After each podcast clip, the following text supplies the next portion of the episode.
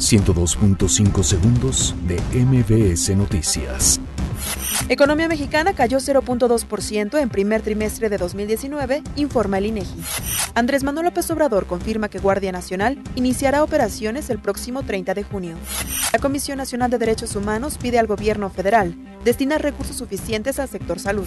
Marcelo Ebrard presenta a Estados Unidos el Plan de Desarrollo para Centroamérica. Hayan restos de tres personas en fosas clandestinas de Ciudad Juárez. Desplazados de Chiapas mantienen plantón afuera de Palacio Nacional. Teresa May anuncia su dimisión tras fallidas negociaciones del Brexit.